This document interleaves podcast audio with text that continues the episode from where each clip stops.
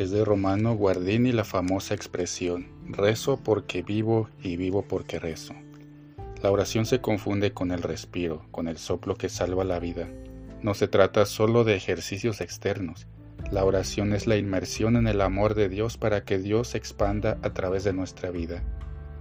En este sentido, el mayor desafío no es el número de oraciones, sino hacer de la vida una oración, hacer de la vida un itinerario orante. Esto significa que necesariamente la oración pasa por lo que somos y por todas nuestras relaciones. En cada persona, la oración puede tomar una perspectiva particular.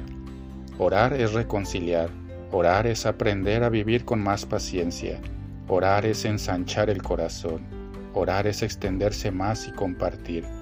Orar es silenciar. Orar es aprender a esperar. Orar es discernir la voluntad de Dios. Orar es aceptar una petición de perdón. Es en el aliento de la historia que la vida orante adquiere diferentes rostros. En el Evangelio de hoy, Jesús contó una parábola a sus discípulos sobre la necesidad de la oración.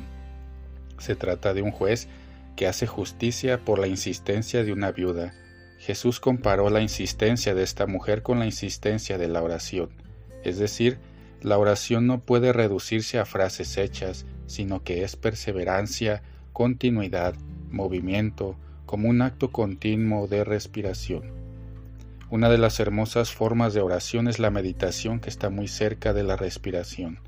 Respirar, entre otras cosas, es un ejercicio de paciencia, de aprendizaje continuo, de organización de ruidos internos y externos, la alianza con el futuro. Que Dios nos dé la gracia de una vida de oración y reconciliación mantenida en discernimiento para entender el tiempo de Dios en todas las cosas.